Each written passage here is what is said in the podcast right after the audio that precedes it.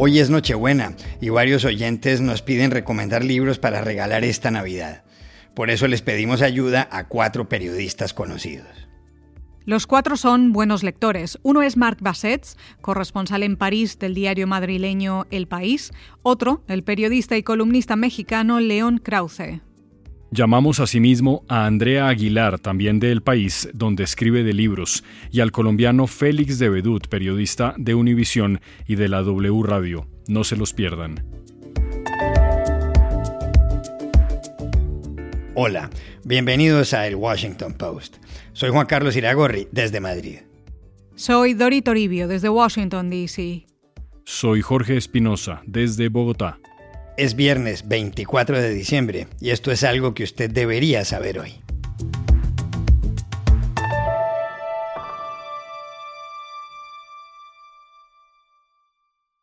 Llegó la Navidad y muchos oyentes quieren regalar libros. Por eso en este episodio especial llamamos a cuatro periodistas para pedirles recomendaciones. El primero de ellos, Juan Carlos, es el corresponsal en París del diario El País de Madrid, Marc Passets. Cuando repaso la lista de los libros que he leído en este año 2021 me doy cuenta de que algunos de los que más me han gustado no son novedades, sino que son clásicos o libros publicados hace años. Citaré tres rápidamente, creo que vale la pena citarlos porque de verdad me han gustado y los tengo en la lista de mis favoritos del año. Eh, uno es Operación Shylock de Philip Roth, eh, otro es Corazón tan blanco de Javier Marías y después eh, un díptico, en realidad son dos libros, pero que se pueden leer juntos, del francés Emmanuel Carrer, una novela rusa y de vidas ajenas. Pero mm, paso a citar los dos libros, novedades de 2021, que de verdad me han deslumbrado. El primero es Ruta de Escape, de Philip Sands, publicado en castellano por la editorial Anagrama. Ruta de Escape es la indagación en un misterio, la huida y muerte tras la Segunda Guerra Mundial de un dirigente de las SS nazis. Pero es más que eso, es la exploración de una historia familiar, la del autor, cuya familia murió en gran parte en el Holocausto, y la del hijo del nazi. Es un reportaje, es un ensayo sobre los crímenes de guerra y los crímenes contra la humanidad, es un libro sobre la historia y la memoria familiar y colectiva. Eh, de verdad, Ruta de Escape es una obra maestra que recomiendo a, los oyentes. El otro libro que, elijo y que me parece, junto a Ruta de Escape, la mejor novedad que he leído este año es La Célula. La Célula eh, es un cómic. Eh, es un libro ilustrado, es un cómic. Pero tiene la particularidad de que también es un reportaje. Es una investigación periodística sobre los atentados del 13 de noviembre de 2015 eh, en París, atentados del Estado Islámico. Eh, se está celebrando en estos momentos, eh, desde septiembre y, durará seguramente hasta mayo o junio, el juicio por, por, estos atentados. Y este libro, escrito e ilustrado por Soren Sellow, Kevin Jackson y Nicolás Otero, es, pues como decía, una investigación periodística, un reportaje riguroso, apasionante y muy informativo eh, sobre los atentados que demuestra que para hacer buen periodismo, para hacer una buena crónica, no hace falta que sea eh, escrita, ni tampoco un documental en televisión o, un podcast en radio, puede ser también un cómic, un gran reportaje y un gran libro de no ficción.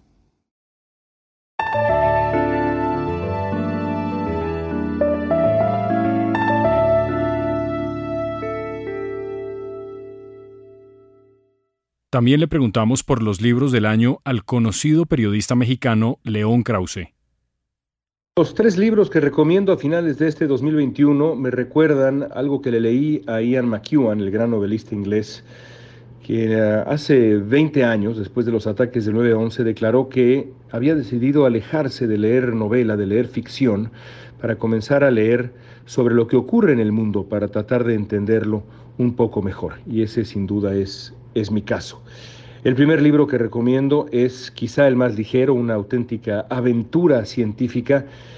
Eh, The Code Breaker de Walter Isaacson es la biografía de Jennifer Doudna, esta extraordinaria científica estadounidense, quien junto con su compañera la doctora Charpentier, francesa, encontraron la manera de editar genes, la edición genética, el famoso, el famoso CRISPR, que es pues la mayor revolución de nuestro tiempo, aunque todavía no lo entendamos.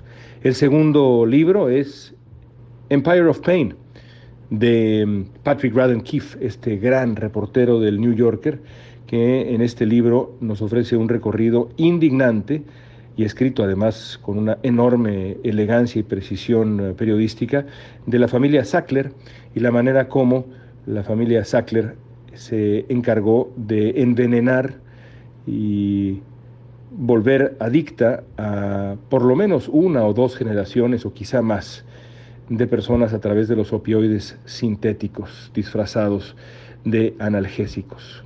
De verdad, aterrador.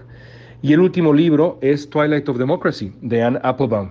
Este libro de Applebaum es una llamada de atención muy clara para lo que Joe Biden ha eh, descrito como el gran desafío de nuestro tiempo. Yo creo que el gran desafío de nuestro tiempo es el cambio climático, pero sin duda la protección de la democracia y la libertad es otro extraordinario desafío y nadie lo explica mejor que Anne Applebaum.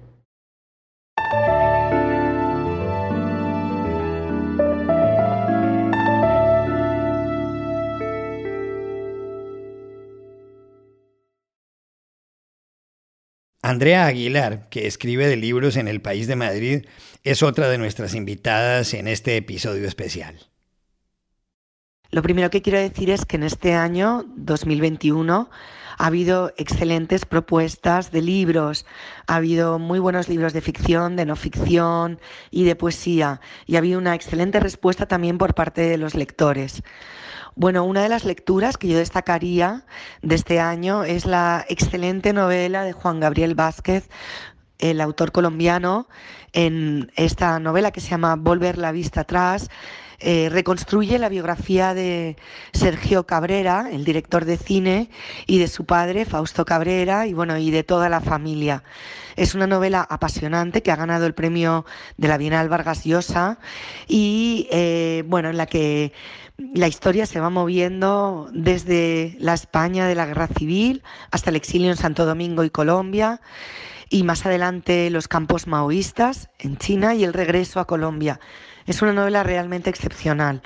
Una de las grandes sorpresas que ha habido este año ha sido el premio Nobel que ha caído en Abdul Razak Gurna, un autor de origen eh, tanzano. Su novela Paraíso acaba de volver a ser traducida y editada en castellano por el sello Salamandra.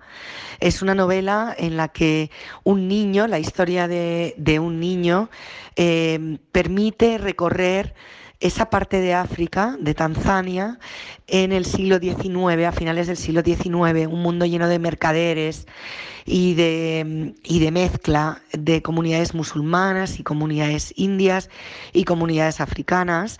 Y bueno, ofrece una historia muy rica y muy tierna y, y muy interesante. También quiero hablar del regreso de una escritora catalana que, tenido, que tuvo mucho éxito con su anterior novela, que es Milena Busquets. Después de también esto pasará, eh, nos ha presentado este año Gema, una novela sobre amistad, eh, una novela corta y muy bonita. Y bueno, también quería hablar de el libro de memorias de la hija de Ingmar Bergman y Liv Ullmann, la escritora noruega Lynn Ullmann. Su libro Los Inquietos, publicado por el sello Gato Pardo, es realmente excepcional a través de una serie de viñetas en la que ella va reconstruyendo escenarios de su infancia. Bueno, eh, inserta ahí también sus últimas conversaciones con su padre, el gran director de cine, y realmente es una delicia de libro. Y bueno, me despido eh, recomendando el, libro Cartas a su vecina de Marcel Proust. El año que viene será el año Proust. Y, bueno, esto nos ha llegado con un año de anticipación en el sello Elba. Es un libro que recoge las cartas que el escritor francés mandó a su vecina americana, mujer de un dentista, a propósito del ruido que había en el piso y que no y que no le dejaba dormir. Y bueno, esas, esa veintena larga de cartas realmente se leen como una deliciosa novela corta.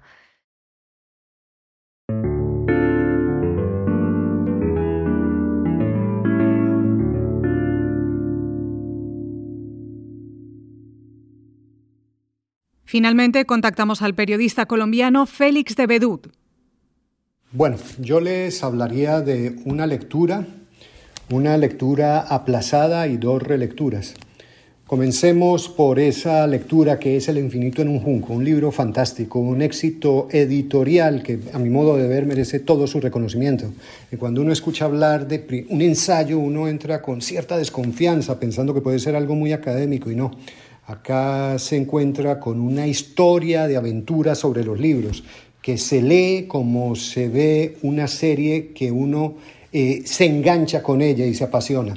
Un libro que seguramente al que uno vuelve. Vamos a hablar ahora de la lectura aplazada. Y esta es A Sangre y Fuego de Manuel Chávez Nogales. Yo a él lo había leído hace mucho tiempo con Juan Belmonte, Matador de Toros, que es un libro fantástico, independientemente de si a alguien le guste o no el mundo de los toros, es de una calidad eh, literaria impresionante.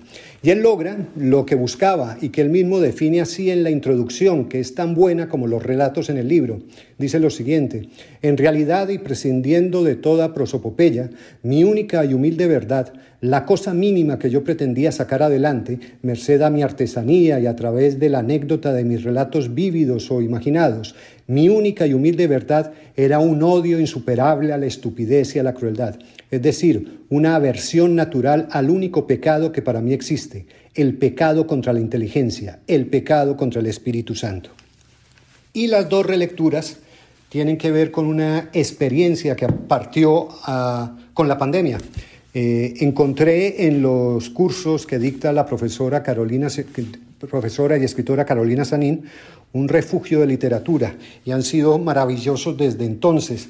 Y en esta temporada eh, tuve dos, que fue Jorge Luis Borges y Gabriel García Márquez, nada más y nada menos, que son siempre un lugar amable para regresar, siempre se descubren cosas nuevas. A propósito de eso, quiero leer un poco a García Márquez en algo que, nos, que nos dice tanto. Dice lo siguiente, en La Mama Grande.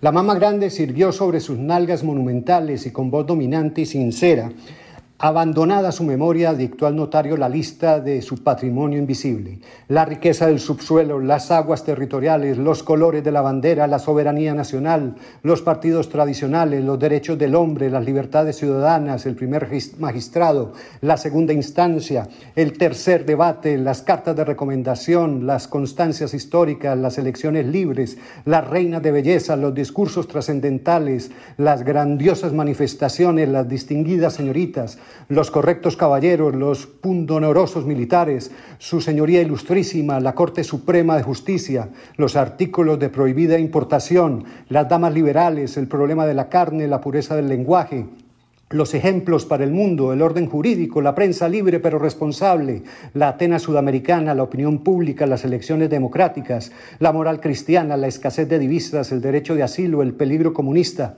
la nave del Estado, la carestía de la vida, las tradiciones republicanas, las clases desfavorecidas, los mensajes de adhesión. Colombia sigue siendo esa patria de la mama grande.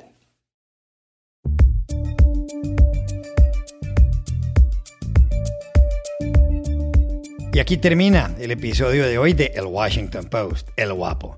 En la producción estuvieron Cecilia Favela y John F. Burnett. Por favor, cuídense mucho.